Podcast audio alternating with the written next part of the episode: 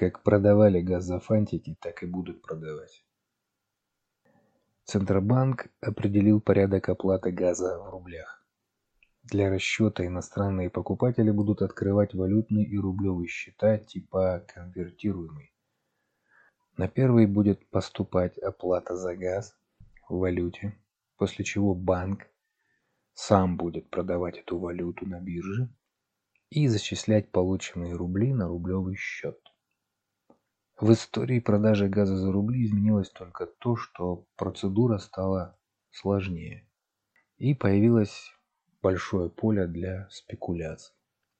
Но покупателю газа не надо заморачиваться, он просто перевел валюту, а все остальное за него делает Центробанк.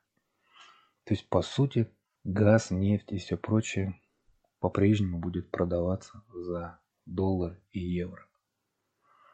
А доллар и евро – это расписки. Долговые расписки в том, что те, кто нам их дал за наши реальные товары, обязуются продать нам свой товар за эти расписки. И как только они отказываются продавать то, что нам нужно, мы должны признать эти расписки фальшивыми. Потому что вы сучили нам эти бумаги за наш реальный товар, но отказываетесь принимать их обратно в обмен на ваш реальный товар. И кто вы после этого? Понятно, что мошенники, преступники. В этом весь фокус англосаксонского пиратства. Раньше они просто тупо грабили, а теперь они навязывают пустую бумагу за реальный товар. И когда ты накопил много этой бумаги и хочешь получить за нее их товар, они вдруг объявляют тебя злодеем. Даже если они реально начнут покупать у нас за рубли наши ресурсы, но при этом отказываться нам продавать то, что нам нужно, это есть открытая дискриминация и агрессия, экономическая война. Поэтому надо не за рубли продавать, а просто перекрывать газ и требовать отмены торговых санкций.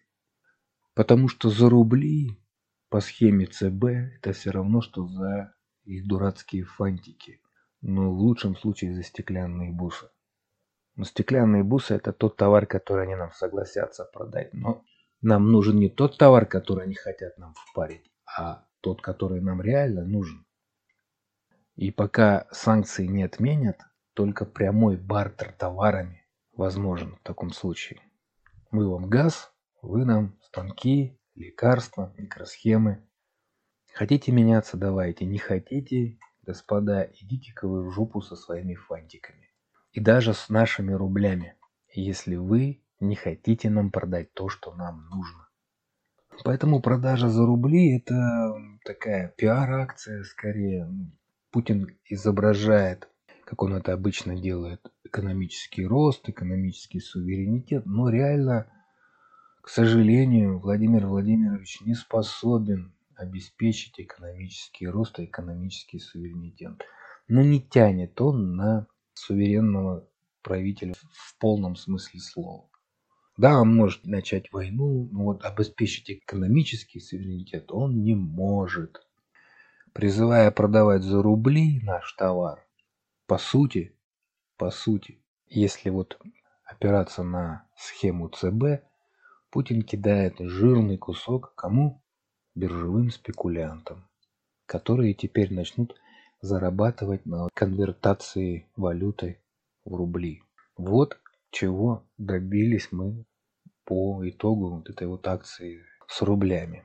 А на самом деле нам просто хватит быть папуасами. Нам хватит кормить Запад даже за рубли. Сейчас, в этих условиях войны, нам нужен бартер.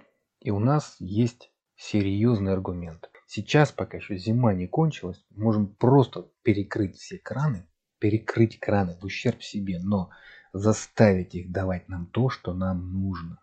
А нам нужно технологии, оборудование, лекарства, химикаты, микросхемы, вот это вот. И рано э, или поздно мы все равно к этому придем, Но опять, как и в случае с украинской спецоперацией, мы потеряем время и окажемся в сильно худших условиях, чем сейчас. Спасибо за внимание.